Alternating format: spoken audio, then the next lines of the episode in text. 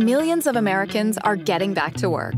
CareerBuilder calls it the great rehire. And we want to help you get the best jobs before everyone else. CareerBuilder gives you the competitive edge to get the job you want, at the salary you want, with the benefits you want. We even send job alerts so your perfect job lands right in your inbox. Go to careerbuilder.com today or get left with whatever jobs are left. Find your next job fast at careerbuilder.com. Esta es una producción de Cinema Tempo. El cine como una ventana de nuestro mundo. Como un testigo de nuestro pasado.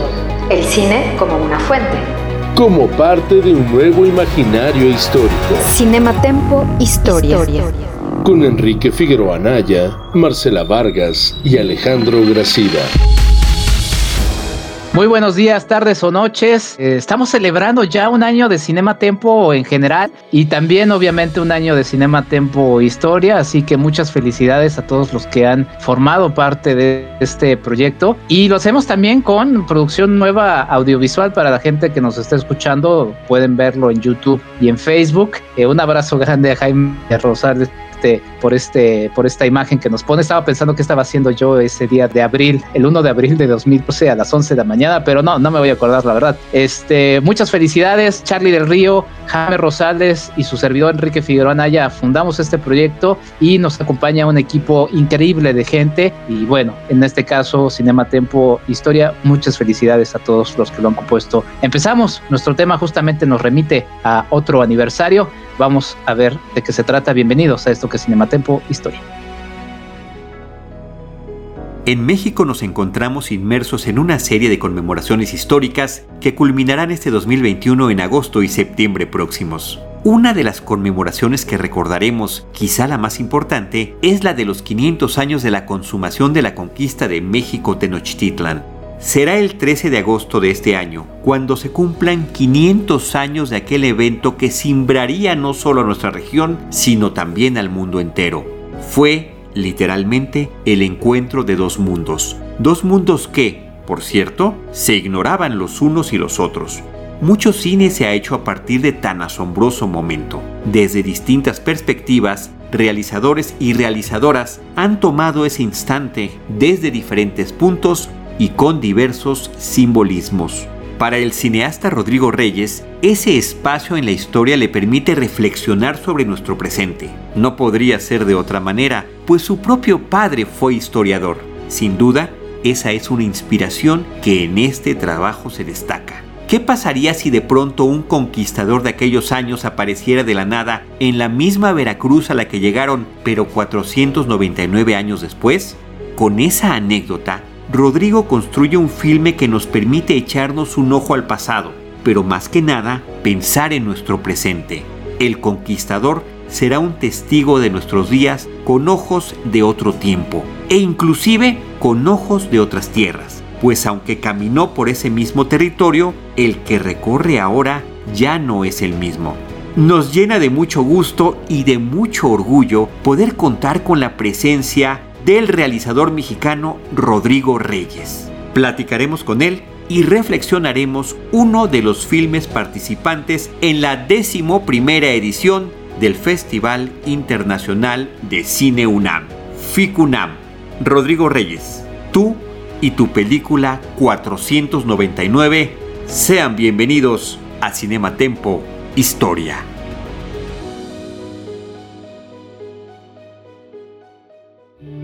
Pues ahí está la bienvenida a Rodrigo Reyes, nuestro invitado aquí en Cinematempo Historia. Y como siempre, antes que nada, le doy la bienvenida a mi equipo, Marcela Vargas. Marce, ¿cómo estás? Bienvenida. Hola Enrique, muy buenas noches, días o tardes para quienes nos estén viendo no en vivo. Estoy muy contenta de estar acá para platicar sobre una película sumamente interesante y bueno, para algunos otros temas que saldrán durante este episodio de Cinema Tempo Historia mucho gusto de estar por acá otra vez juntos. Y también le damos la bienvenida a mi estimado Alejandro Gracida. Ale Gracida, ¿cómo estás? Bienvenido.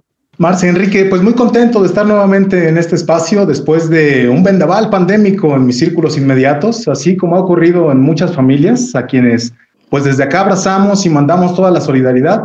Qué gusto me da volver a estar de nuevo con ustedes. Exactamente, Ade. Sí, mencionaba yo que empezamos este proyecto hace un año. Eh, particular Cinematempo Historia siempre lo hemos hecho en, en línea y bueno, pues llevamos ya un año haciéndolo. Esperamos poder hacerlo pronto de manera presencial, aunque yo creo que algunas cosas se irán quedando. Pero bueno, un abrazo a todos, a todos. Cuídense mucho. Son muy tentadoras las playas, lo sé, pero hay que cuidarse, hay que cuidarse mucho. Le damos la bienvenida, como ya lo dijimos, a Rodrigo Reyes. Me da mucho gusto darle la bienvenida a Rodrigo Reyes, realizador de 490. Digo. Hola, ¿cómo están todos? Un placer visitarles aquí en Cinematempo. La verdad que qué bonita bienvenida. Es un gustazo poder conversar con ustedes. Oye, Rodrigo, pues vamos a, empezar la, charla. Pocas veces tenemos la oportunidad en Cinema Tempo Historia de revisar una película eh, que se está estrenando, está en el marco de Ficunam 11, y lo hacemos porque tu película se inserta justamente en nuestra temática, que es historia y cine, cine e historia. Pero quisiera que nos arrancaras platicando un poquito el origen y me el origen de lo que mencionábamos ahí, tu relación con tu, con tu padre, tu padre historiador y, cómo es tu relación con la historia de este país.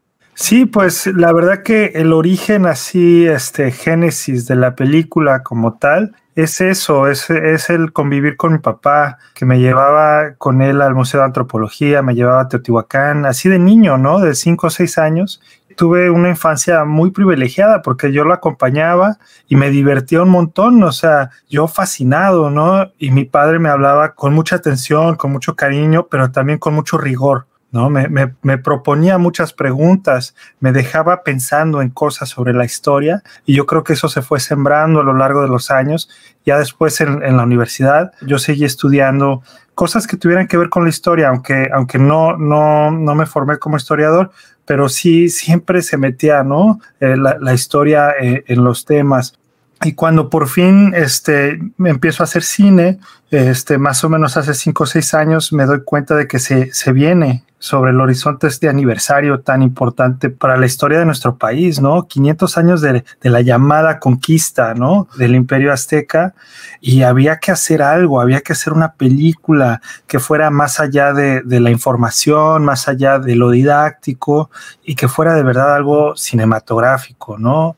Porque era como un reto, yo así lo sentí, ¿no? O sea, tenemos esta bomba de tiempo que se está acercando y cómo podemos aprovechar este aniversario y de alguna manera hackearlo, ¿no? Porque eh, es un número muy redondo, ¿no? 500 años.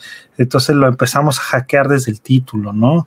¿Qué, qué podemos hacer con esta, esta coyuntura temporal? Marce. Rodrigo, pues como, como bien dices, esta película hackea la versión, digamos, oficial de la historia, pero no solo de la historia que leímos en los libros en, la primaria, en la secundaria, en la preparatoria, sino también de la historia actual. Estamos viendo al México contemporáneo a través de una mirada del pasado. ¿Cómo es que surge esta idea de tener como, como ojo principal, como eje, a este conquistador que además se mantiene, digamos, en cierto anonimato? ¿Cómo es que este hombre se convierte en tu punto de partida para recorrer México e ir mostrándonos con otros ojos, de manera un poco literal, la historia que vemos todos los días en los medios.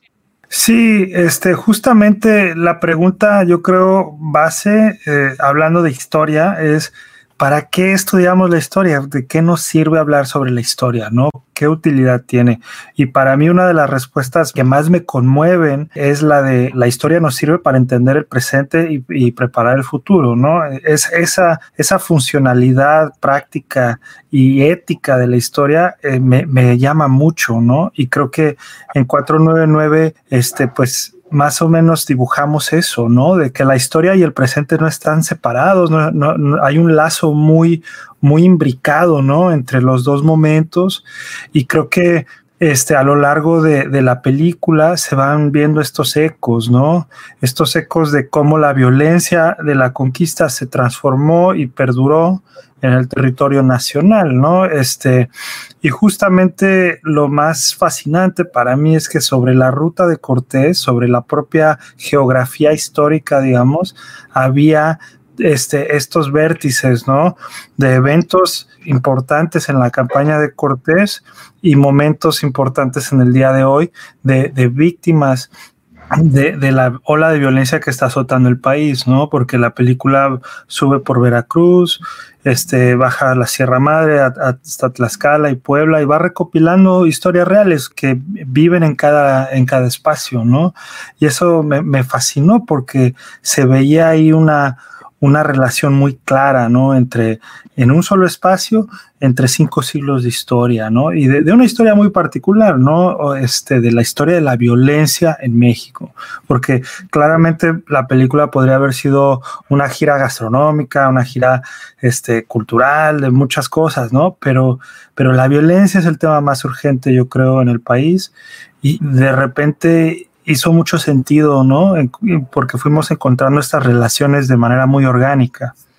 Oye, Rodrigo, a mí me gusta mucho cómo lo planteas, la idea de hackear la historia. Y esto también es un interés en el que has venido trabajando a lo largo de tu trayectoria. Por el año del 2009, tú hiciste un documental titulado A 99 años de la Revolución Mexicana, ¿cierto?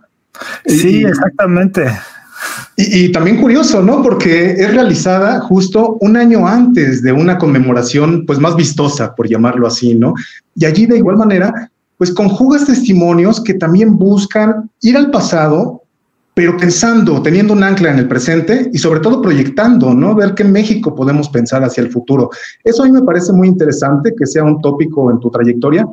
Y a mí me gustaría preguntarte, por pensar en la historia, ya lo mencionabas, historia para qué, pero también pensando en términos de memoria, la memoria como un campo que se está disputando en este momento, en una historia del presente, y me gustaría conocer qué, tipo de memoria te gustaría tú o qué elementos te gustaría poner eh, sobre la mesa para eh, construir tu cine y pensando en una historia que también después pueda ser este, repensada en unos años. Sí, yo, yo creo que la memoria justamente es, es, ahí está la clave, ¿no? Y la memoria, este, para mí tiene un lado trágico porque todas las personas que aparecen en la película 499 este, ya se están haciendo recuerdo, ya, ya se están eh, quedando este, detrás de un muro de indiferencia, ¿no? De alguna manera ya se están se les está relegando a la historia. Ellos no, ellos no, ellos luchan contra, contra esa inercia, pero, pero todo, toda la situación del país eh, empuja a, que estas historias se desaparezcan, ¿no? Entonces, eh, eh, cuando estábamos preparando la película, justamente me alegra que recuerdes 99 años después de la Revolución Mexicana, porque con esa película conocí a Inti Cordera, que es el productor y mi amigo eh, de 499, es, es uno de, los productores y, y fue con Inti con quien trabajamos el concepto de 499 en una visita que hizo acá a California, donde vivo, y empezamos a platicar de cómo podemos ir generando esta conversación entre el pasado y el presente. Y ahí nació la idea del personaje, del conquistador. Pero ya cuando dices, ok, voy a seguir los pasos de un conquistador, bueno, ¿qué va a decir el conquistador? ¿A quién va a conocer? ¿Qué va a hacer? ¿No? Y cuando empezamos a, revisar el tema de la violencia, pues nos damos cuenta de que es muy difícil que, que, este, qué, qué diálogo va a tener este conquistador, o sea, qué más tiene que agregar él a la conversación con las víctimas, ¿no? Quedó muy claro que la, la necesidad era otra, era de, de, escuchar. Por eso, este, al principio de la película, el conquistador pierde la capacidad de hablar con los mexicanos y se ve obligado a escucharlos. ¿No? Lo cual creo que es como una suerte que tuvo la película porque justamente cambia la relación de la historia, ¿no? Porque a menudo estamos acostumbrados a escuchar la historia desde un punto de vista oficial, mientras que hay tantas otras voces que se han perdido de la memoria histórica, justamente porque se borraron, porque no dejaron constancia, ¿no? Igual que el discurso oficial. Y, y aquí por las artes del cine podemos este, sacarle la vuelta y, hackear y obligar a que este conquistador se someta a otro tipo de proceso. Rodrigo, cuando, cuando estaba viendo la película, aunque justamente con este elemento que dices de cuando pierde la voz se distancia, yo me estaba acordando de esta cinta alemana eh, que se llama Ea is vida da, ¿no? En donde se relata la historia de, de Hitler, ¿no? Que regresa a los tiempos actuales y, empieza a convivir con, con los alemanes de, la, de la, actualidad. Eh, él sí, por eso digo que se distancia, él sí tiene interacción y demás, pero pero tu película juega con algo muy fundamental que también tiene que ver justo con la historia, ¿no? La, la distancia, cómo a los ojos de este conquistador, que ahorita igual también hablaré o me gustaría saber un poco del aspecto, ¿no? Porque son, son dos ojos que tiene diferentes. No sé si eso también tenga que ver algo con lo que quieres decir la película, ¿no? Como lo ve con ojos diferentes el propio actor, ¿no? Eh, o el propio personaje. Pero a lo que voy es este, está este asunto de la distancia, porque los horrores que él recuerda y relata, pues parecen a sus ojos pues cosas normales, ¿no?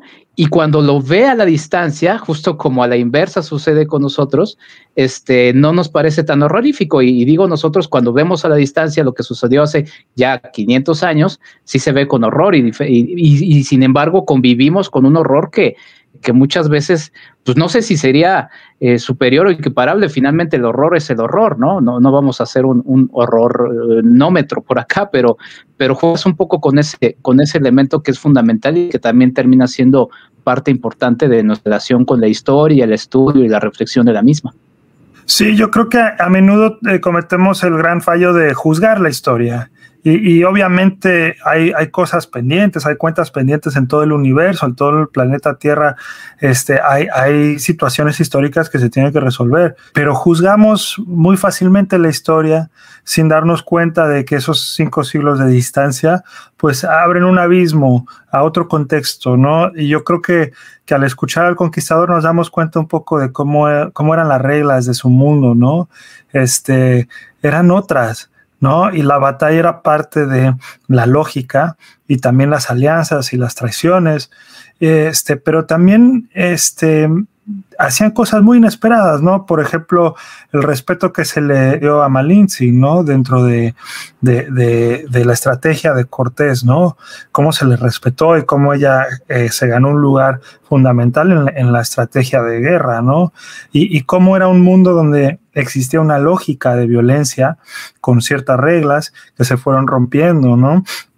No es tan diferente a lo que está pasando hoy en día con la violencia en México, ¿no? Que, hace 30 años quizás había otras reglas, había ciertos cánones que se respetaban y poco a poco se han ido degradando. Y quizás este, el conquistador se siente más aterrado en el día de hoy porque no encuentra la lógica, no encuentra la razón, ¿no? Porque en su momento venía claramente un proyecto colonial, un proyecto de conquista y de generar este, una periferia útil para la corona española y quizás algunos hasta llegaron a soñar que ellos se harían reyes por su propia mano, ¿no? Acá en, en América. Entonces, e, esa perspectiva eh, me costó mucho trabajo llegar a ella porque, porque estamos en, en, un momento donde, donde estos temas se debaten, pero de manera muy polarizada. Entonces me metí mucho a las fuentes originales, a las crónicas de Indias, de los conquistadores, desde Cabeza de Vaca hasta Bernal Díaz de Castillo y muchos más, para tratar de entender cuál era la visión, cómo veían ellos el universo, cómo entendían el mundo, sin juzgarlo, ¿no? Yo creo que ya la ruta ya lo iba a someter a varios retos, ¿no? Pero era muy importante que él se sintiera íntegro como persona, como personaje. Entonces yo, yo me construí como toda una historia que incluso no aparece en la película, ¿no? De cómo dejó a sus papás, eh, los sueños que tenía en América, y, pero se, se, nota un poco de eso, ¿no? De que él venía con una ingenuidad de alguna manera, ¿no? Este, pero creo que es muy importante hablar de la historia sin juicios morales porque a menudo resultan pues muy facilones, ¿no? Y no, no alcanzan a, a, entender la complejidad de, del pasado. Y Rodrigo, desde la mirada periodística, por ejemplo, ahorita hay un boom de periodismo narrativo, ¿no? De cómo hacer, digamos, más estéticas estas verdades horrorosas que vemos día con día.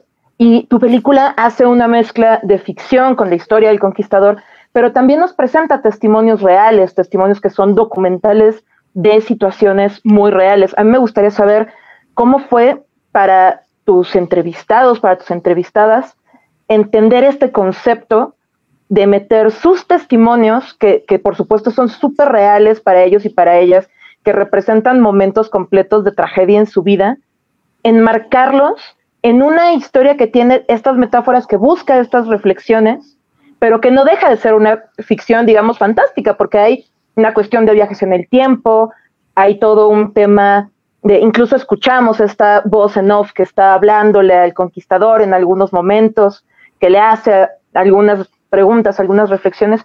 ¿Cómo fue trabajar con tus entrevistados este concepto, explicarles en qué consistía y cómo lo recibieron? Pues justamente esa fue la pregunta que me tuve que hacer yo mismo antes de llamar a, la primera persona, ¿no?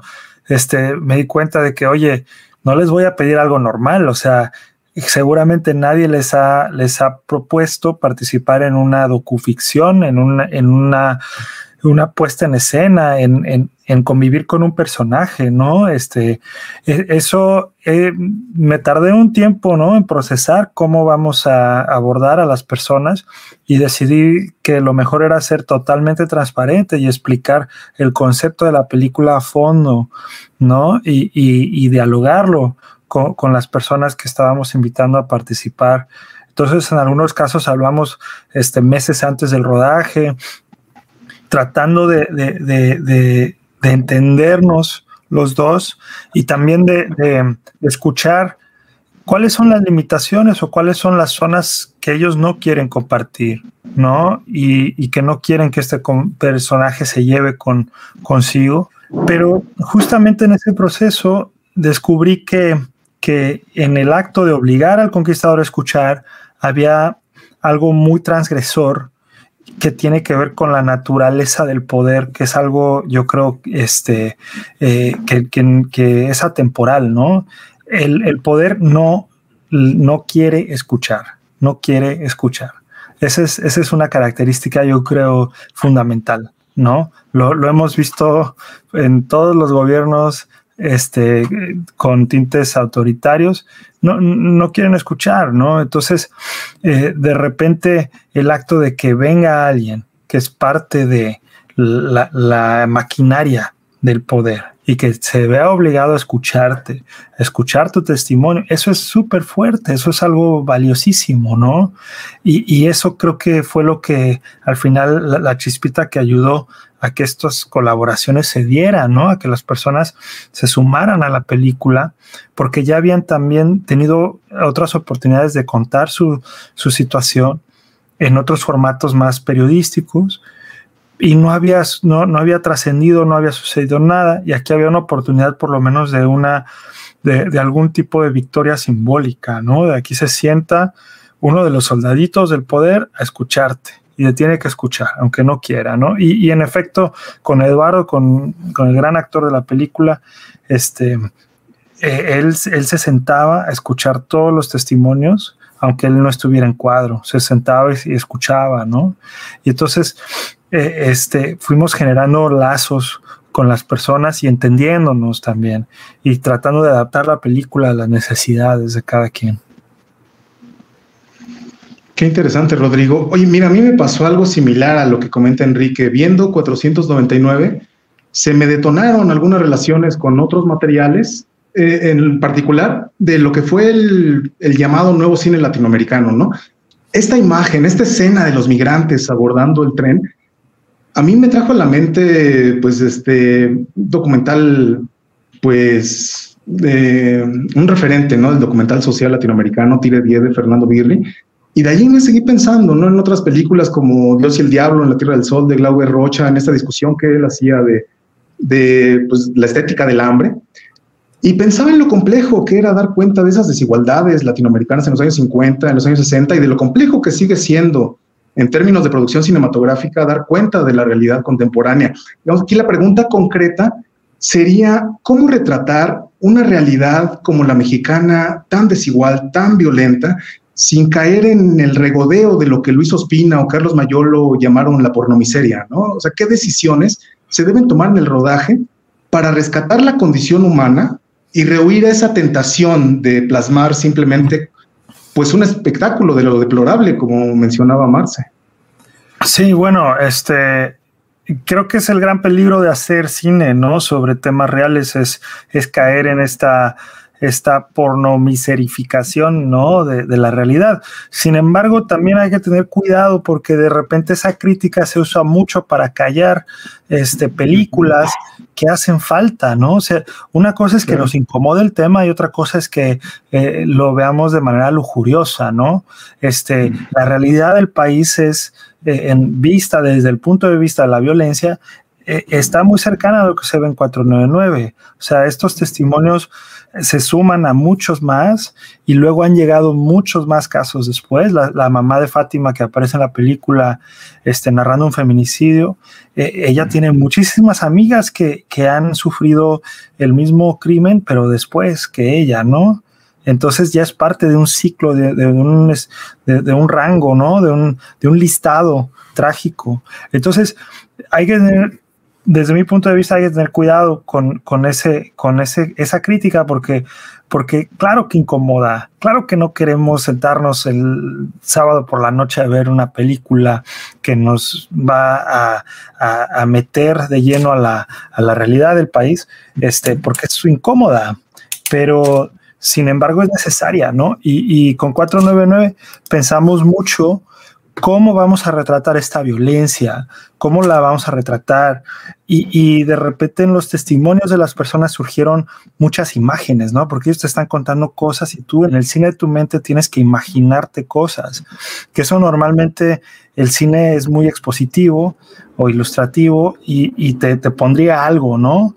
Este, para, para que sientas como la dinámica del drama y sin embargo, al, tener que, escuchar y bajar un poco el tempo, el tempo de la, de la película y de, nuestro proceso, nos vemos obligados a, imaginar, por ejemplo, lo que le pasó a Fátima o lo que le pasó a tantos otros personajes de la película, ¿no? Y creo que en ese sentido, pues te escapas de la, de la pornomiseria porque, porque estás sentándote a escuchar a un ser humano que te cuenta algo auténtico, algo real, otra cosa que creo que también este, de repente eh, genera mucha crispación es, que al cine se le pide a menudo, eh, especialmente al documental, que, proponga una solución, ¿no? O sea, ¿qué caso tiene mostrarnos el, el desastre si no propones una solución? Pues si yo tuviera la solución a la violencia del país, pues no estaría haciendo cine, ¿no? O sea, si, si, tuviera yo esa solución, la realidad es que es una solución que se construye socialmente, ¿no? Entonces, justamente el incomodar al público y el perturbar y el provocar y, y el proponer es la labor del artista, no, es mi trabajo ni lo podría lograr eh, llegar a una solución para estos temas tan complicados, ¿no? Entonces, es algo que, te juro que lo pensé mucho durante, antes de la película y después de que se rodó en el montaje, o sea, los, eh, fuera, fue el punto de debate más importante en nuestro proceso. Y, bueno, la cinta está llena de, de, momentos que quedan ahí en la, en la, en la mente, ¿no? Por ejemplo, eh, y también de, denuncias, ¿no? Que se van este, justamente retratando. Por ejemplo, pienso en este eh, advertencia que hace el conquistador cuando llega a la escuela primaria, ¿no? Que era la que hacían los conquistadores cuando llegaban a territorios nuevos y que pues obviamente lo hacían en su lengua natal, entonces pues nadie les entendía y pues entonces como decían, ah, bueno, ya como no hay respuesta, pues ya están de acuerdo a lo que les estamos diciendo, ¿no? Y en este caso, pues de alguna manera como que se expone y se, y, pues no sé si se ridiculiza, se expone más bien porque pues ya entendemos lo que dice, ¿no? Entonces es muy agresivo lo que eh, es, esa clase de discursos y muchos elementos, ¿no? También como lo, lo, se, siente eh, identificado con los propios migrantes, ¿no? O sea, ellos eran hombres que, que, escapaban de sus propias naciones justamente en la misma búsqueda, en condiciones diferentes, si, se quiere, pero, pero hay muchas similitudes. ¿Cómo, ¿Cómo ibas este y cómo fuiste seleccionando justamente estos momentos? ¿Te encontraste primero con las historias y después llegaste a estas vivas o las tenías en estas historias y luego buscaste las, las ¿eh? historias? Yo tenía un guion que trabajé con una colega que se llama Lorena Padilla y trabajamos un guion y ese guion me sirvió como mapa porque yo ya conocía la ruta que íbamos a seguir, conocía conocía la ruta de, la, había investigado, ¿no? La ruta de, Hernán Cortés y, y, teníamos como pautas en una ruta emocional que iba a vivir el personaje y a la vez pues sabíamos más o menos qué temas estaban disponibles en qué lugar. Entonces, por ejemplo, en Veracruz sabíamos que eh, la historia de los periodistas es, es algo fundamental que hay que retratar ahí. Luego las búsquedas también, las brigadas familiares. Luego en la sierra habíamos hecho contacto con, con este poeta Sixto Cabrera, que es un poeta indígena de Soledad Zompa, que escribe en Nahua y que ha ganado premios internacionales y se sumó al proyecto, ¿no? Como colaborador. Este, entonces teníamos ahí las piezas, pero no sabíamos cómo las íbamos a armar hasta llegar. Pero, por ejemplo, el requerimiento, que es este, este discurso que se echa el conquistador en la escuela, es, es, como bien dices, un texto histórico que se usaba para, para generar una base legal ¿no? Para conquistar un territorio. Entonces, lo fascinante de esa escena es que ya, ya, ya pasó, o sea, ya, como bien dices, hablamos español, ya lo entendemos, ¿no? Eh, entonces, como que se revela como todo el absurdo de la historia de México eh, en ese momento, ¿no? Porque están los honores a la bandera y está este cuate que viene e interrumpe como pues este ritual al lábaro patrio y, se echa su, su, discurso, pero no se da cuenta de que pues, esto ya, ya lo hice, ya, ya triunfó de alguna manera el proyecto, ¿no? Y, también, este, para mí, eso es lo más interesante de la historia de México, que no podemos decir, no podemos desunir las partes, o sea, ya estamos súper, súper interconectados, ¿no? O sea, no hay, ¿qué vas a sacar? ¿Qué es, qué es este, la parte conquistada y, qué es la parte este, independiente, ¿no? O sea, eh, como que eso es lo más difícil de, enfrentar, yo creo, como, como país, así psicológicamente, porque hemos trabajado tanto esta idea de, de la conquista y los efectos de la conquista del carácter del país y todo este rollo, ¿no? Entonces, este, esos momentos los teníamos escritos como provocaciones, ¿no? A la realidad y no sabía yo si iba a funcionar, si la escuela iba a jalar, todo esto, pero afortunadamente las cosas se iban enchufando, ¿no? En el proyecto. Rodrigo, tienes una investigación histórica muy interesante, pero también tienes una investigación periodística muy profunda que corrió a cargo de Daniela Rea, que pues es una de las reporteras más destacadas de este país. ¿Cómo fue esa colaboración? ¿Cómo se dio? ¿Y qué significó? Porque además la misma Daniela ha filmado documental. Yo tengo muchísima curiosidad, admiro mucho el trabajo de Daniela. Sí, este, yo, yo no conocía a Daniela bien, o sea, me la presentó Everardo González, eh, un colega documentalista que todos conocemos, y, empezamos a trabajar. Entonces, eh, Daniela me, proponía ideas o me proponía contactos y me aconsejaba, porque si recordamos, eh, bueno, la película se rodó en el 2018, entonces, ¿se acuerdan que antes de las elecciones estaba todo súper complicado? Este, era un momento muy difícil en el país. Entonces, este, eh, eh, el Daniel Arrea jugó un papel fundamental, ¿no? Y desde entonces ya nos hemos hecho amigos y seguimos colaborando y conversando este, sobre el cine de Daniela, sobre, sobre otros proyectos que traigo en mente. Y, ha sido un, una gran fortuna que la película pudiera este, contar con ella porque tiene una sensibilidad bastante sutil, bastante compleja, este, muy, muy objetiva y a la vez muy comprometida. Entonces, este, fue como una guía para nosotros para poder navegar este, pues esos meses tan complicados en, en el país, ¿no? Porque se sentía una vibra muy extraña de, de mucha, mucha agresividad que estaba en el aire. Oye, Rodrigo, a mí me intriga mucho el final del recorrido de este conquistador que concluye en un sitio llamado El Dorado, sobre el que no diremos más para quienes no hayan visto la película.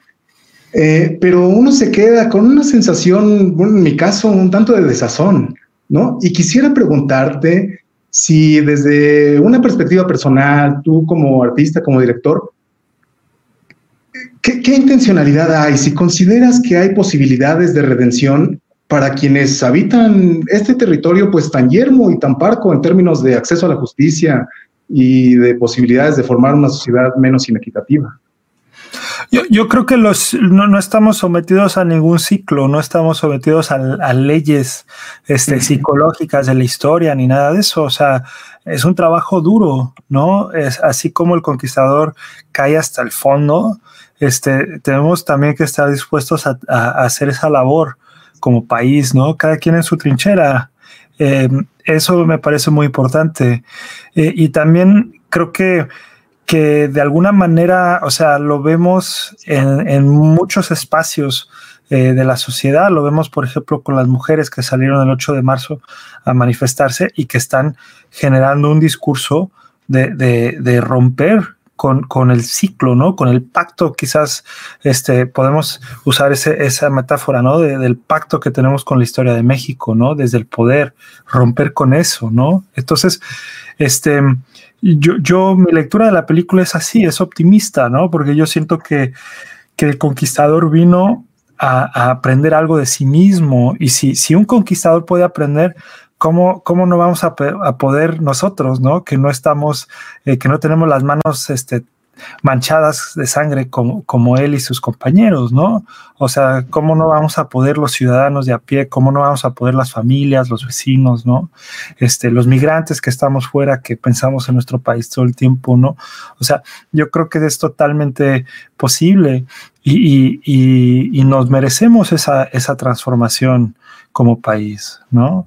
Este, y yo creo que ahí de nuevo es útil la, lectura de la historia, ¿no? No para cobijarnos y sentirnos bien ideológicamente, sino para que nos impulse a cambiar, ¿no? O sea, eh, la historia está llena de momentos donde hay un hasta aquí y, las cosas cambian, ¿no?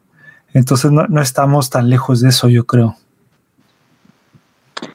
Y Rodrigo, ¿cómo? Porque justamente con el documental que mencionaba Ale, y tras esta película, los dos eventos en los que se presenta, porque justamente los aniversarios, las conmemoraciones de 2010, pues son, son muy diferentes a las de este año, ¿no? Porque justamente en este año se cumplen eh, los 500 años de la consumación de la conquista, ¿no? Que es una herida, ¿no?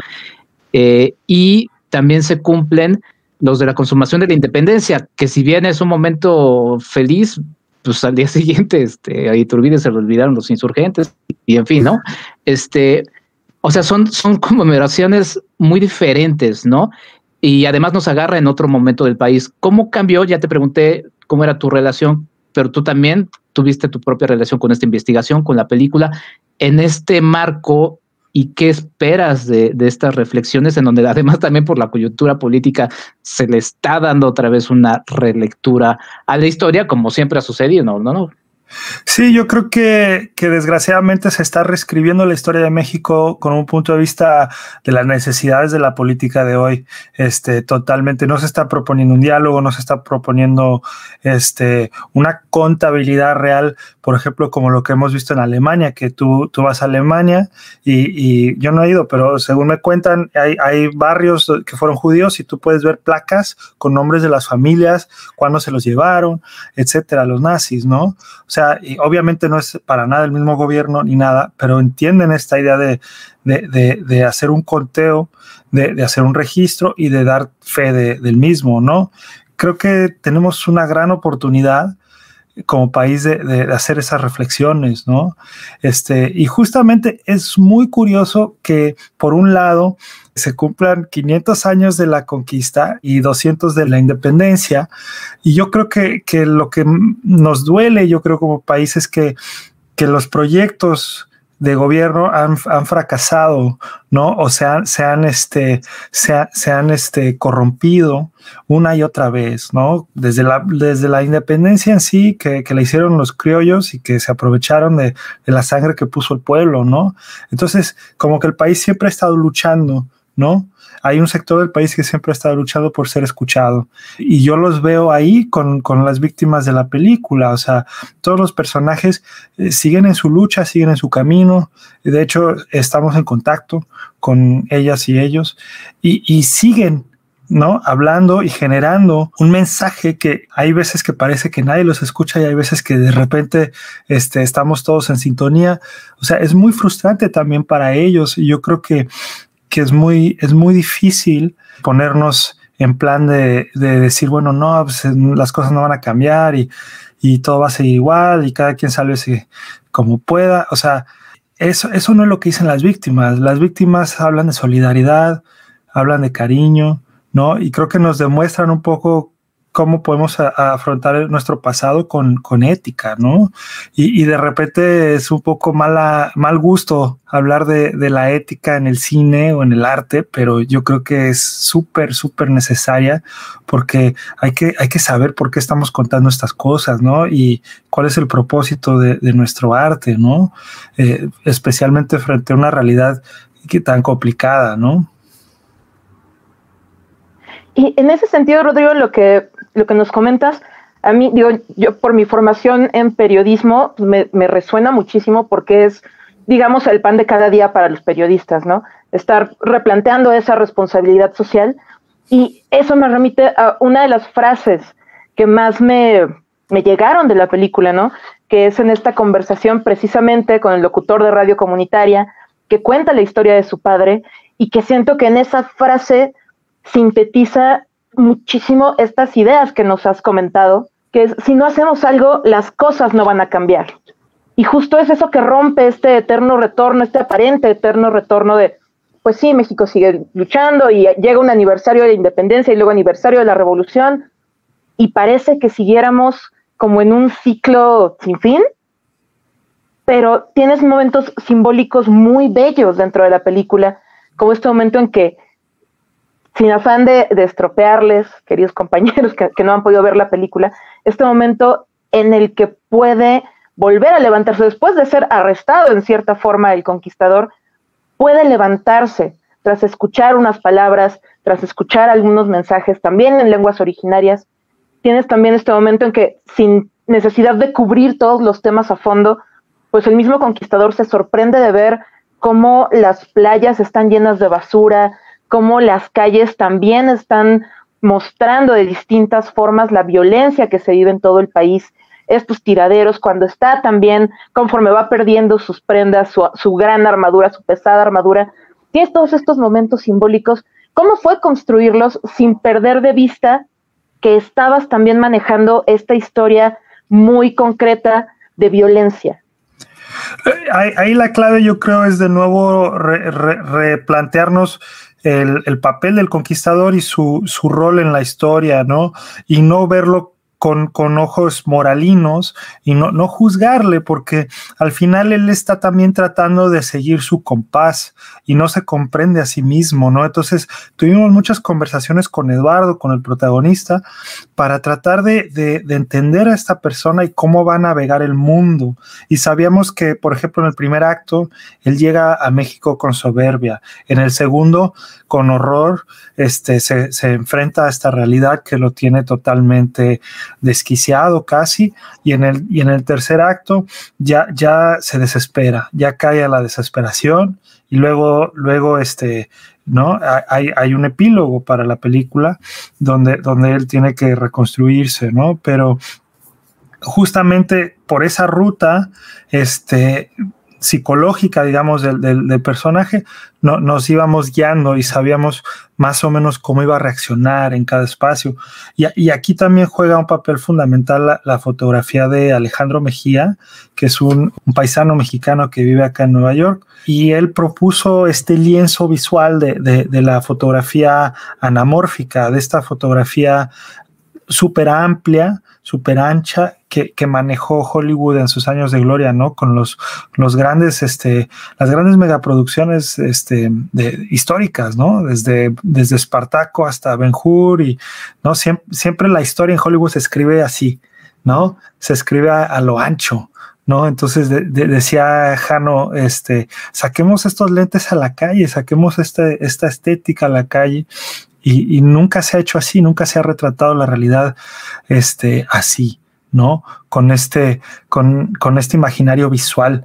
Y luego, eh, sumando a eso el uso de la luz natural que, que, se remite mucho a la pintura del siglo de oro en España y también muchos colores que iban saliendo, que son colores este, pues muy importantes en, en, el imaginario prehispánico, este, se fueron armando todos los ingredientes, ¿no? Como que, como que hubo ahí una, un, un, un magnetismo y, y luego, por ejemplo, hay una escena en la película donde el conquistador sube al cofre de Perote y desde el cofre de Perote ve este, el pico de Orizaba, ¿no? Y dices, wow, o sea, esto lo escribieron en las crónicas Cortés, Bernal Díaz del Castillo, tantos, ¿no? Hablaban de estas enormes montañas que veían y el aire tan limpio que había en México, ¿no? De repente, como que la propia, el propio paisaje nos ayudaba y nos orientaba con la película, ¿no? y en eso fue muy útil revisitar los mismos sitios eh, donde anduvieron los conquistadores con sus aliados, porque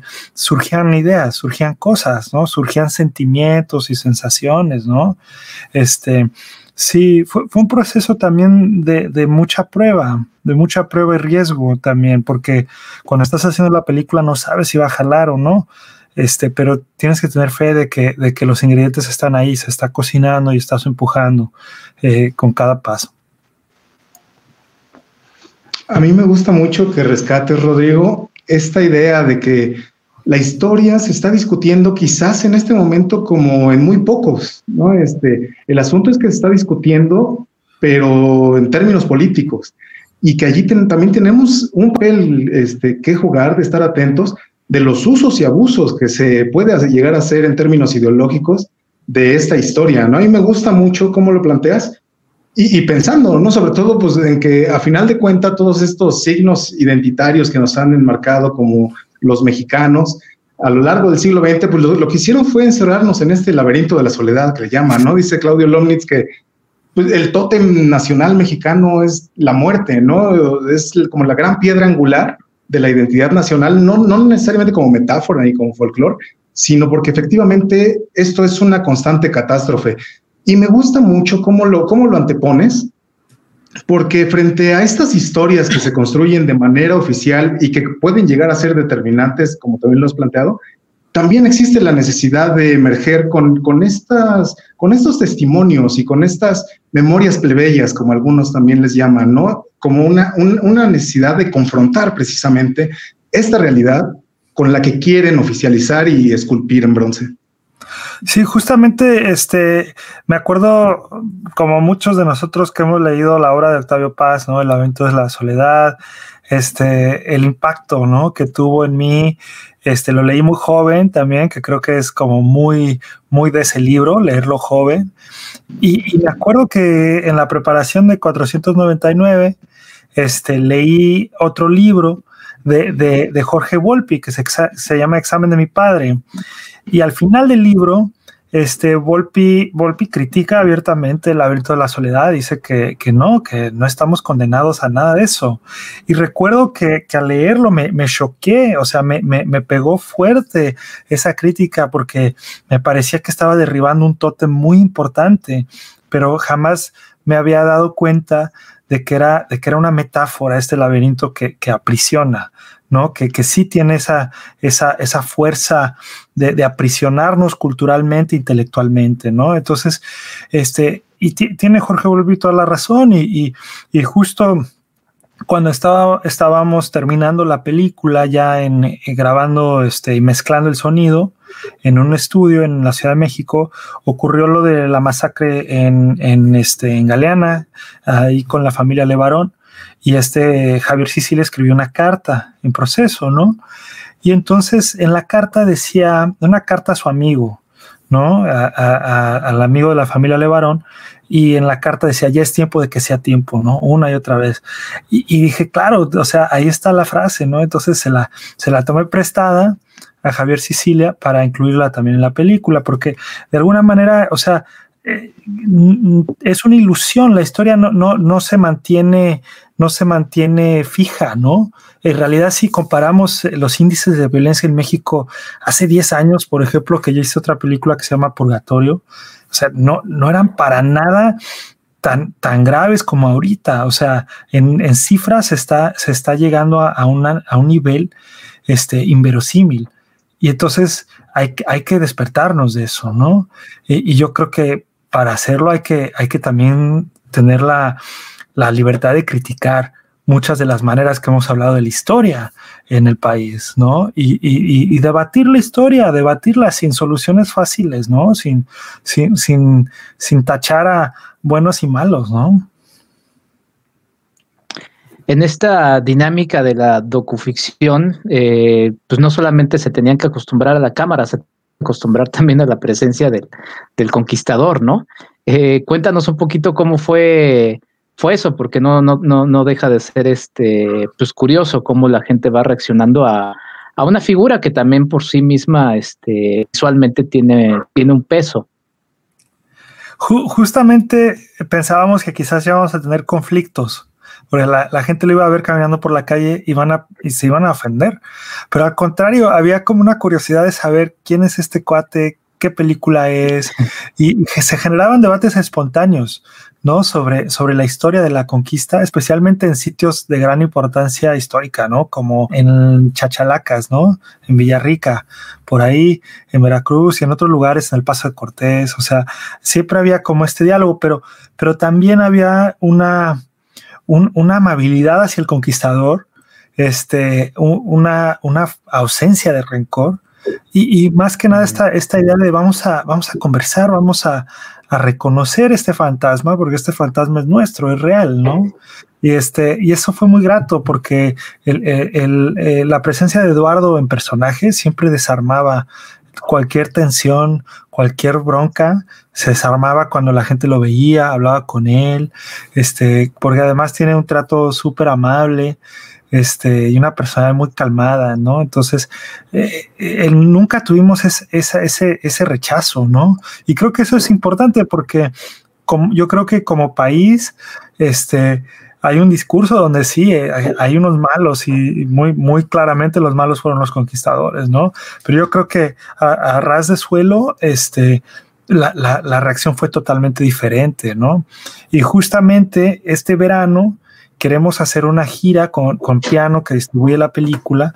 Este, queremos hacer una gira sobre la ruta de Cortés, visitando este, los lugares donde viven las personas de la película y haciendo proyecciones al aire libre, ¿no? Y diálogos y todo esto. Entonces va a ser mm. súper rico si se logra este, si la pandemia no lo permite, porque ya, ya, habrá, ya habrá salido la película y habrá una oportunidad de, volver a desarmarla, ¿no? Y de, platicarla en situ, ¿no? Entonces, estamos muy emocionados por esa posibilidad también. Pues estamos cerca de cumplir la hora de programa aquí en Cinematempo Historia. Vamos rapidísimo a un breve corte y regresamos de inmediato. Cinema Tempo es un proyecto independiente que necesita de tu apoyo. Entra a patreon.com diagonal cinematempo y únete a nuestra comunidad como productor. Tendrás contenido exclusivo de Cinematempo antes que nadie. Cinematempo. Tempo. Es tiempo de cine. Arroba Cinema Tempo en Twitter y Facebook rescatar, restaurar, catalogar, preservar y difundir. Filmoteca UNAM. En Cinema Tempo. Diarios de la pandemia. Nada dura para siempre, tampoco esta pandemia, y en un futuro podremos voltear a esos años e identificar nuestros errores y con suerte aprender de ellos. Pero los errores no son los únicos que dejan lecciones también podemos aprender de nuestra esperanza, de nuestra soledad y de nuestra incertidumbre. Y la Filmoteca lo sabe. Por ello, en 2020 reunió una serie de videos que documentan las experiencias personales que la pandemia de COVID-19 ha causado, la nueva dependencia en la tecnología para seguir trabajando y estudiando, para proseguir e imitar la vida antes de 2020. Con esas irrupciones que ya nos resultan cotidianas y también necesarias. El lavado de manos, el aislamiento, el cubrebocas. El recuerdo de este periodo en el futuro será personal y colectivo. Diarios de la pandemia es muestra de ello. Esta lista incluye cinco cortometrajes como De las cosas secretas, que nos habla de nuestras pérdidas. las que se pueden contar y las que no, pero también de esperanza y colores y siempre de la oportunidad de volver a empezar. Mira Diarios de Pandemia en el canal de YouTube de la Filmoteca, sí como testimonio, pero también como acompañamiento en este duelo colectivo, incluso como ejercicio de necesaria expresión ante estas abrumadoras circunstancias y claro, como una mirilla de luz a la pandemia de cada uno de los autores. Arroba Cinema Tempo MX en Instagram. El México de los viejos, el de mis buenos tiempos, el de mis suspiros, el México de mis recuerdos. Gracias, Benito. Cada año Benito Juárez nos regala un día libre, un puente que la gente ya no sabe si se le debe al nacimiento del benemérito de las Américas o se parece más a algún rito pagano que celebra la llegada de la primavera. Para aclarar las razones que nos llevan a festejar cada año su nacimiento, tenemos a nuestro amigo el cine, que en diferentes momentos se ha dado a la tarea de traernos la vida y obra de Benito Juárez. Respecto a los orígenes de Benito Juárez, está la película mexicana El joven Juárez, de 1954. En esta cinta se retratan sus orígenes hasta su noviazgo con Margarita Maza. La filmación usó locaciones en Guelatao, Oaxaca, para preservar veracidad, pero también rebasa su cuota de toques patrioteros. Let the world know that our conquest of Mexico is only the beginning of the fulfillment of our holy mission. Y Juárez no solo ha sido una figura relevante en nuestro cine nacional. Incluso la primera escenificación de la vida de Juárez fue auspiciada por el gigante estudio Warner Brothers en 1939 en la que se relata el periodo de la invasión francesa. Estoy pensando que después de todo no necesitamos el dinero para triunfar. Basta con tener la justicia de nuestra parte. Lo demás vendrá solo. Después, en 1943 se retoma este agitado periodo en Mexicanos al grito de guerra, protagonizada por el famosísimo Pedro Infante y en la que el personaje de Benito Juárez hace una aparición más bien incidental. En esta cinta, el personaje de Pedro Infante muere al final tras tocar una parte del himno nacional, un momento muy emotivo. La película más reciente no lo es tanto, se trata de Aquellos años, que data de 1972, y sí, nuevamente trata del turbulento periodo de la invasión francesa y del efímero Segundo Imperio Mexicano. La crítica no favorece a ninguno de sus intérpretes, ni siquiera la versión animada también de la década de los 70 se salva. Ahora tú ya tienes distintas versiones de Juárez para escoger, sabiendo además con certeza a quién le debemos el día de asueto anual. Pero, ¿qué intérprete lo hizo mejor? Solo recuerda al hacer tu crítica que el respeto al derecho ajeno es la paz. Ya regresamos con la charla, ya para, para ir cerrando. Eh, Marce, adelante. Sí, pues Rodrigo, precisamente para ir cerrando, ¿dónde podrán ver, además de en esta fabulosa ruta que de verdad le añade al simbolismo y a las capas de lectura de la película, ¿dónde más podrán ver este año pues, nuestros amigos acá de Cinematempo, toda la gente que quiera ver la película, que a lo mejor si no logran cacharla o no lograron cacharla en Ficunam, porque recordemos que este programa, aunque ahorita esté en vivo, pues se queda en nuestro Facebook y se queda también después en un podcast al que podrán entrar a través de distintas plataformas como Spotify, pero donde podrán ver la película, donde podrán ver más de tu trabajo para que pues no se pierdan esta docuficción que tiene tantas capas de lectura y que nos puede ayudar a reflexionar tanto sobre no solo nuestra historia, sino el momento en el que estamos viviendo en México.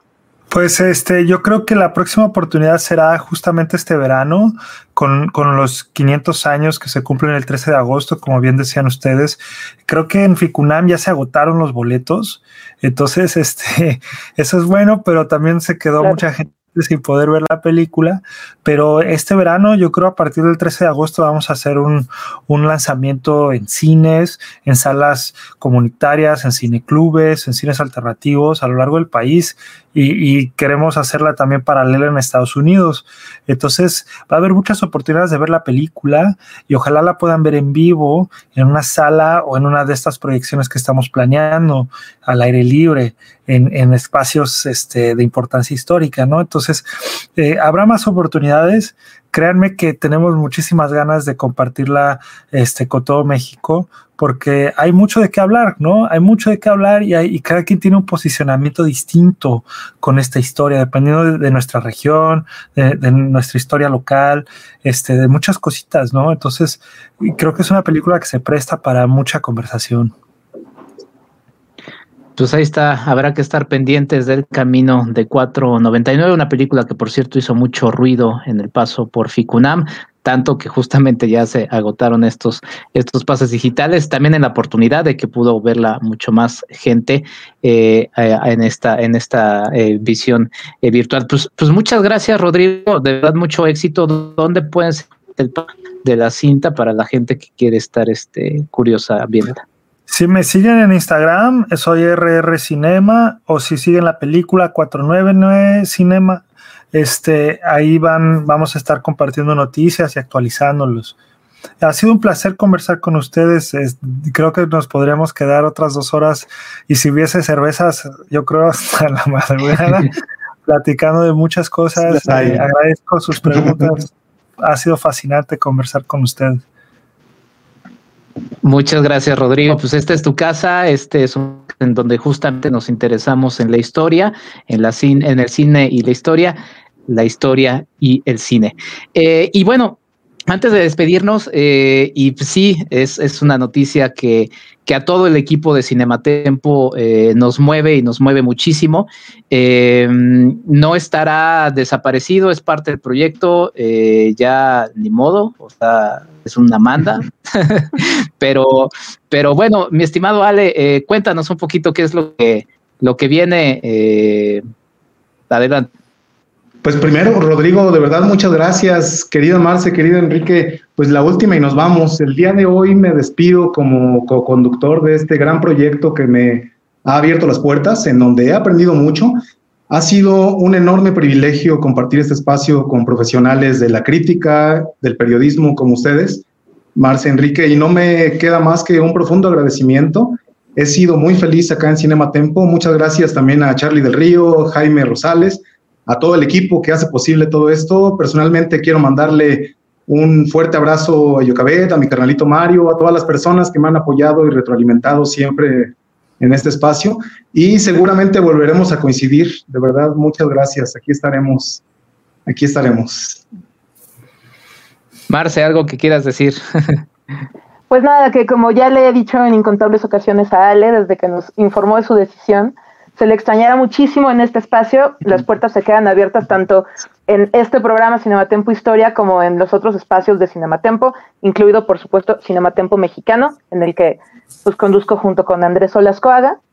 Así que nada, desearle lo mejor a Ale, que siempre nos trae, que siempre trae a Marx a la mesa y siempre nos trae unas perspectivas muy, muy distintas, muy interesantes con todo su amplísimo conocimiento de historia. Me encanta que te haya tocado despedirte el día de hoy con esta charla con Rodrigo, porque creo que de verdad es una película que nos permitió a los cuatro tener una conversación bien interesante. Y pues nada, de lo mejor siempre y ya sabes que acá estamos para cuando nos necesites. Gracias. Muchas gracias. Se te, extrañará mucho, Ale. Hablo a nombre pues, de todos, todos los que siguen en Cinematempo, de todo el equipo de Cinematempo. Eh, de verdad es una, es una noticia que, que nos partió justo como ya hizo visualmente Ale, pero se lo menciona a la gente que nos escucha en la versión audio, nos partió el corazoncito. Pero Ale se queda como un consultor muy importante, justamente eh, su experiencia, su expertise es algo que no, no, que no queremos este, dado, se mantendrá en los créditos justamente como, como este consultor, como este fantasmita Jedi, donde nos transmitirá toda, toda su conocimiento vía, vía la fuerza. Y, eh, y pues nada, se incorporará una persona que me dará mucho gusto eh, presentar la próxima, la próxima edición de, de este Cinematempo Historia. creo que es, es, una gran incorporación también la verdad es que este, este podcast y este proyecto continúa y continuará Y pues nada, justamente este, como dice Marce, Marce se mantiene. Marce ha estado beleteando en Cinematempo, justamente con Cinematempo mexicano, lo cual nos da mucho gusto después de una insistencia eh, de mi parte y de todo el equipo. Entonces, este, pues ahí está. Tenemos comentarios antes de despedirnos para que también los lea, eh, los vea Rodrigo, a ver si nos lo pone por ahí. Jaime hubo de la película, dice Héctor Valencia Reyes. Muy bien, Rodrigo, me gusta esa idea de hacer cine para hacer hablar a los mudos a los que el poder ha callado, ha marginado e ignorado. Gusta ese cine que rompe con el discurso hegemónico y que busca ponernos a repensar nuestra naturaleza. Si quieren, leemos cada uno a uno, Marce. Clarismonde dice fan total, nunca me canso de oírte hablar, Rodrigo. Tus fans aquí viéndote.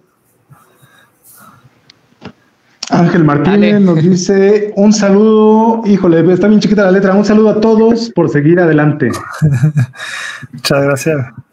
Héctor Valencia también vuelve a comentar. También, aunque no lo crean, la historia también la están reescribiendo y discutiendo como nunca los historiadores. Sí, sin duda, es algo que sucede y es parte de nuestra labor. Ahí dice Julio López, saludos a todos. Saludos, estimado Julio. Ya se le hizo la invitación por acá para que nos acompañara él. lo hicimos vía, vía Instagram. Está ahí pendiente, mi estimado Julio. Pues bueno, pues ahí está. Muchas gracias otra vez, Rodrigo. Mucho éxito con la película y saludos a, también a los amigos que están involucrados en la misma y que sigan los proyectos creciendo muchísimo la buena y que este sea el inicio de muchas, bueno, la continuación de muchas otras cosas más. Muchas gracias. Buenas noches. Buenas noches. Pues con esto nos despedimos. Bye, Marce. ¿Dónde te pueden seguir? Bye, Kike. Pues me pueden seguir, ya saben, en Twitter e Instagram como Marce-Vargas88 y en Facebook como Marcela Vargas Periodista. Y síganla en Cinematempo Mexicano los jueves. Ah, claro, eh, cada quincena también, pero... Eh, la semana en la que no hay Cinematempo Historia, hay Cinematempo Mexicano. Semanas distintas porque si no... Exactamente. Exactamente, lo que quería. ¿Y dónde te pueden escribir, Ale, los bots para pedir tu, tu regreso? Así como a Snyder le pidieron su, su, su versión de director, ¿dónde te pueden escribir los bots? Yo estoy en Twitter como arroba agracida y secundo mucho la idea de Rodrigo, ¿verdad? Hay que discutir la historia, hay que hackear la historia. También un abrazo enorme Ángel Martínez y muchas gracias por todo.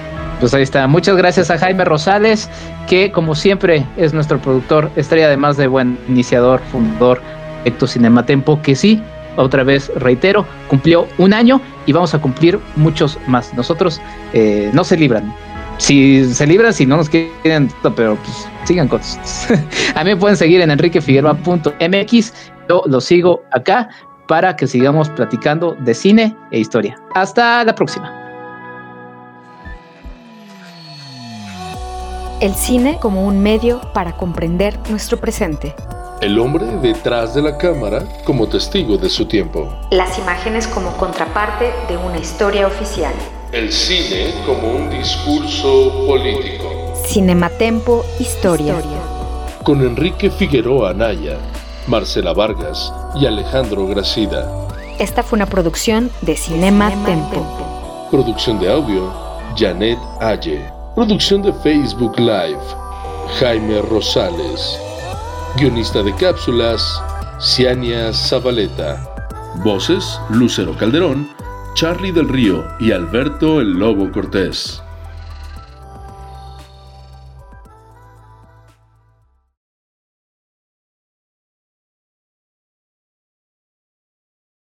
Fifteen minutes could save you 15% or more. Wait a minute. I've heard that before.